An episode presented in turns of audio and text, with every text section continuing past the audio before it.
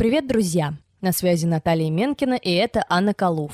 Подкаст об истории русской литературы, где я рассказываю о различных событиях из жизни писателей. А жили они весело, поверьте. Также хочу напомнить об инстаграм-аккаунте. Заходите, подписывайтесь, реагируйте, комментируйте, лайкайте. любите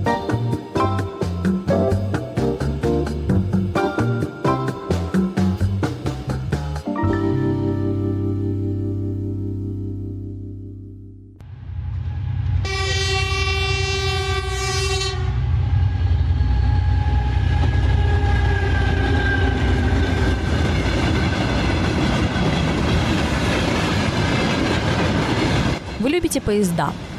Надеюсь, да, потому что нам предстоит небольшое путешествие, а одним из наших попутчиков будет граф Лев Толстой. Но для начала расскажу вам о станции, с которой начнется наш выпуск. Железнодорожная станция Козлова-Засека. Она находится в Тульской области. Мне повезло там быть, поэтому расскажу чуть подробнее историю этого места. Итак, во время, когда Тула была самой южной частью Московского княжества, это примерно 16 век, через нее проходила так называемая засечная черта. Это были заваленные крест-накрест деревья в одном направлении. Ствол ломали наполовину, а ветви затачивали. Такое сооружение было серьезным препятствием для врага, потому что живым пересечь эту границу было практически невозможно. Козлова засека охраняла княжество с юга – а Козлова была названа потому, что этой территорией руководил воевода Данила Козлов. Но те времена прошли, и уже спустя три века до этого места дошел технический прогресс. 5 ноября 1867 года через станцию Козлова-Засека прошел первый поезд недалеко от усадьбы Ясная Поляна, где прожил большую часть своей жизни граф Лев Толстой. С появлением железнодорожной станции в усадьбе и ближайших деревнях все закрутилось вокруг нее. Для жителей окрестных деревень вокзал стал не просто местом прибытия и отправления, а культурным центром. Здесь проходили различные мероприятия, встречи, проводились праздники. На территории вокзала находились багажное отделение, буфет, погреб и даже туалет. Некоторые поезда дальнего следования останавливались в Козловой засеке всего на одну минуту, другие – на полчаса. Курсировали также и дачные составы. В те времена вагоны окрашивались в разные цвета в зависимости от класса и уровня обслуживания. Например, синие вагоны с бархатными креслами, в которых ездили особо важные персоны, относились к первому классу, желтые – ко второму, зеленые – к третьему. Поэтому к станции подъезжали яркие составы, которые было видно задолго до их прибытия на Козлову засеку. Но технический прогресс главный житель усадьбы не признавал во многом потому, что считал это очередной эксплуатацией человеческого труда. Да, я говорю про Льва Николаевича. Однако не пользоваться поездом и не ходить на вокзал он просто не мог. Здесь он встречал своих друзей-художников Илью Репина и Ивана Шишкина, писателя Владимира Короленко и других близких семье Толстого. Тут же он получал почту. И все же Толстой был неумолим и говорил, что железная дорога принадлежит дьяволу. Где нет железных дорог, там люди меньше теряют времени в пути, чем там, где есть железные дороги, потому что здесь народ ездит без надобности. Это приучает к безделью. Он считал, что с появлением железной дороги вся поэзия путешествий исчезла и только добавила лишний шум в его размеренную жизнь. Однако со станции Козлова-Засека Толстой ездил в Москву, в деревню Крёкшина и в усадьбу Сухотинах в гости к старшей дочери Татьяне. В своих дневниках Толстой писал «Опоздал на чугунку. Железная дорога к путешествию, что бордель к любви. Так же неудобно, но так же нечеловечески машинально и убийственно однообразно». Вместе с тем Толстой любил ездить на поезде и оценивал это средство передвижения как дешевое чрезвычайно и удобное. Образ железной дороги стал для Толстого одновременно символом цивилизации и угрозой усадебному существованию.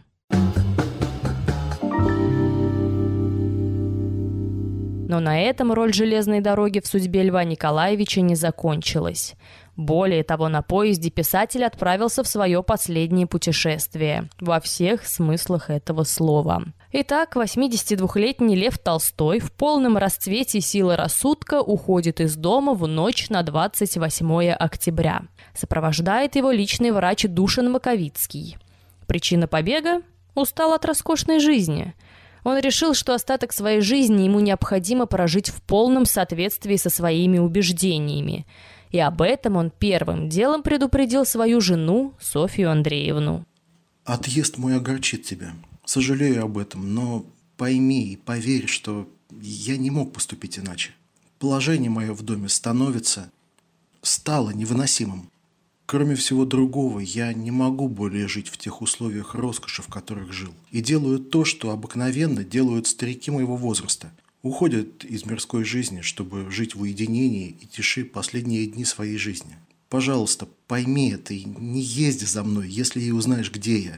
Такой твой приезд только ухудшит твое и мое положение, но не изменит моего решения. Благодарю тебя за твою честную 48-летнюю жизнь со мной и прошу простить меня во всем, чем я был виноват перед тобой. Так же, как и я от всей души прощаю тебя во всем том, чем ты могла быть виновата передо мною. Советую тебе помириться с тем новым положением, в которое ставит тебя мой отъезд, и не иметь против меня недоброго чувства. Если захочешь что сообщить мне, передай Саше. Она будет знать, где я, и перешлет мне, что нужно. Сказать же о том, где я, она не может, потому что я взял с нее обещание не говорить этого никому. Собрать вещи и рукописи мои и переслать мне я поручил Саше. Вы просто не представляете, в какой истерике была Софья Андреевна. Чтобы вы понимали, прочитав письмо, она собиралась утопиться. Когда ее остановили, она пыталась вонзить в себя острые предметы. Убить себя острием не получилось, и она рвалась выйти в окно. В итоге за ней установили постоянный надзор. Да, она не разделяла взгляды супруга, но только представьте, э, вы помогаете мужу с написанием книг, рожаете от него подряд 13 детей, терпите все его выходки, которые порой даже невозможно объяснить, ведете все домашнее хозяйство, и после этого муж просто берет и уезжает в неизвестном направлении.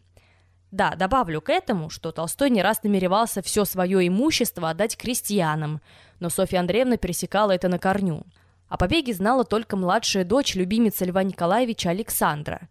Вот она разделяла взгляды отца, была его секретарем. Александр и помогла собрать отцу необходимые вещи. Ночью Толстой отправился на станцию Щекина, чтобы оттуда доехать до ближайшего города, до Тулы. А, тут, кстати, я сама задаюсь вопросом, почему же он не отправился с Козловой засеки. Но, поверьте, мы еще туда приедем. Вообще, конечный пункт побега не знал даже сам бежавший. Он в прямом смысле шел туда, куда глаза глядят. Планировать свой побег Толстой не хотел еще и потому, что у него было правило – жить настоящим. Самым очевидным вариантом было ехать к сестре Марии в Шамардинский монастырь, что под Калугой. Маршрут Толстого выглядел достаточно спонтанно.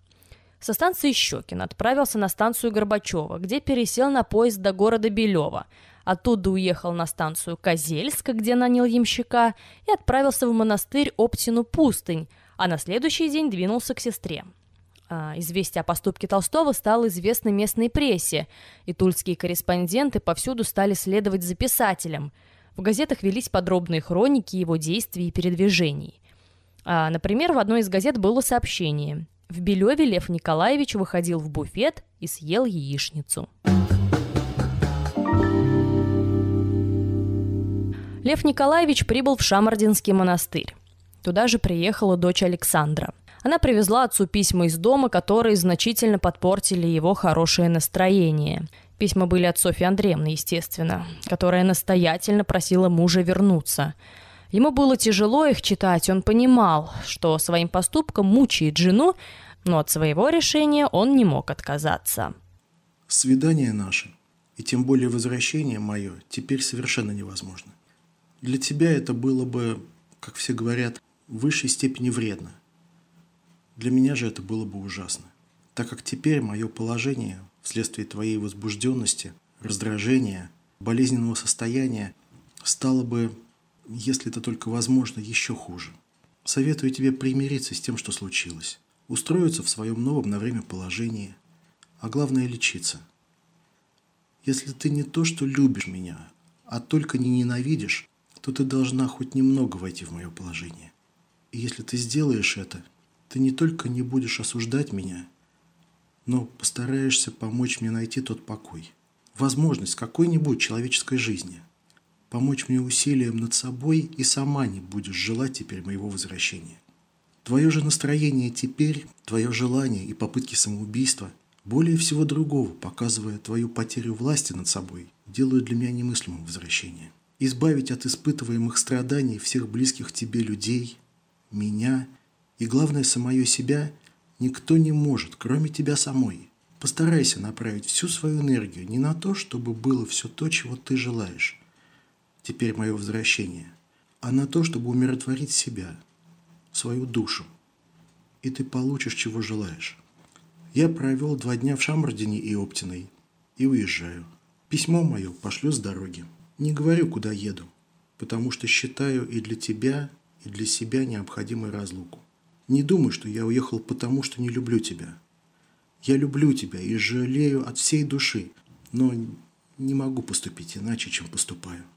Письмо твое, я знаю, что писано искренне, но ты не властна исполнять то, что желала бы. И дело не в исполнении каких-нибудь моих желаний, требований, а только в твоей уравновешенности, спокойном, разумном отношении к жизни. А пока этого нет, для меня жизнь с тобой немыслима. Возвратиться к тебе, когда ты в таком состоянии, значило бы для меня отказаться от жизни. А я не считаю себя вправе сделать это. Прощай, милая Соня. Помогай тебе Бог. Жизнь не шутка, и бросать ее по своей воле мы не имеем права. И мерить ее по длине времени тоже неразумно. Может быть, те месяцы, которые нам осталось жить, важнее всех прожитых годов, и надо прожить их хорошо. Пока Толстой писал это письмо жене, Александра и Душин смотрели карту и думали, куда отправиться ему дальше. Сошлись на том, что нужно ехать на юг, в Новочеркасск, к племяннице писателя Елене Сергеевне Денисенко, и там оформлять заграничные паспорта для выезда в Болгарию. А если не получится с паспортами, то ехать на Кавказ к единомышленникам Толстого. Решили и разошлись спать.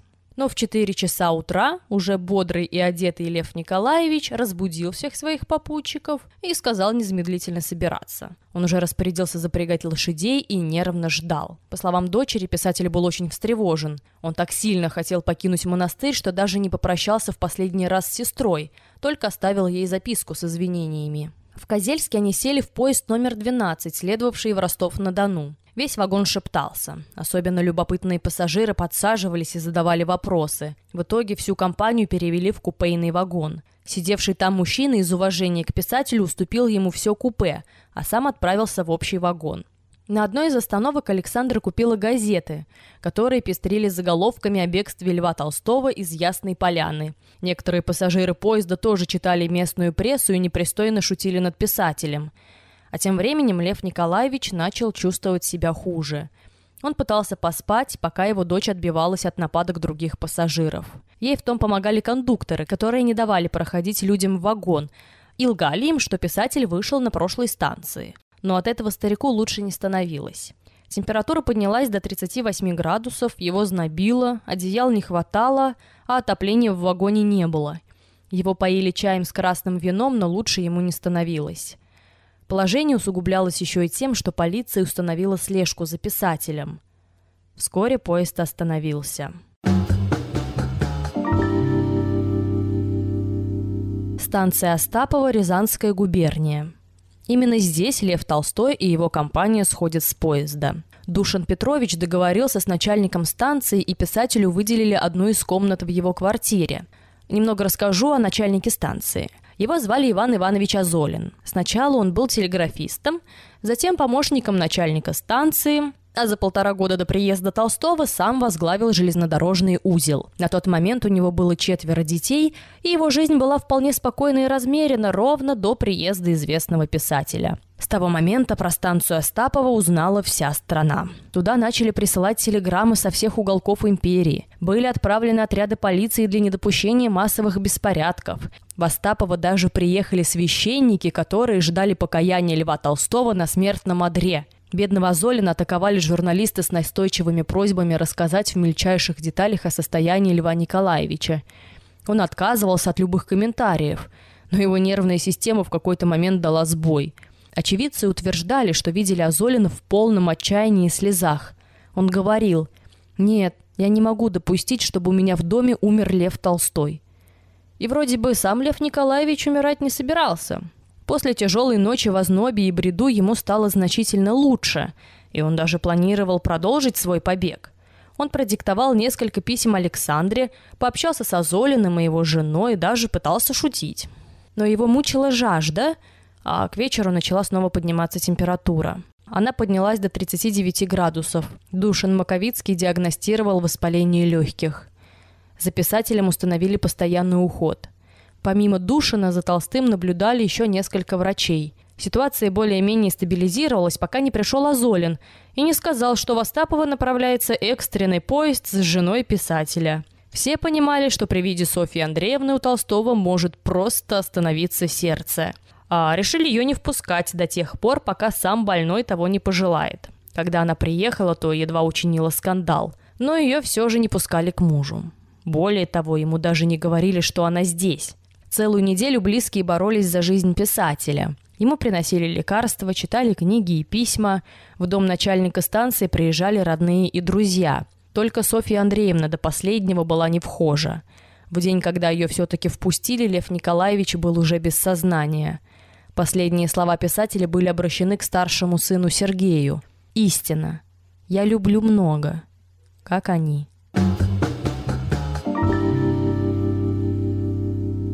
7 ноября 1910 года в 6 часов 5 минут утра часы на станции Остапова остановились. Лев Николаевич Толстой умер. На следующий день траурный кортеж отправился в Ясную Поляну. Уже 9 ноября рано утром тысячи жителей окрестных деревень встретили гроб с телом писателя на станции Козлова-Засека и следовали за ним до усадьбы последние годы жизни Лев Николаевич неоднократно просил похоронить его в Ясной Поляне. Одним из главных условий было, цитирую, «чтобы никаких обрядов не производили при закопании в землю моего тела.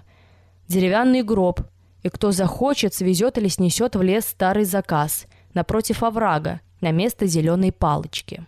Зеленая палочка – это легенда, которую услышал писатель еще в детстве от своего брата Николая. Стоит найти эту самую зеленую палочку – и больше никто не умрет.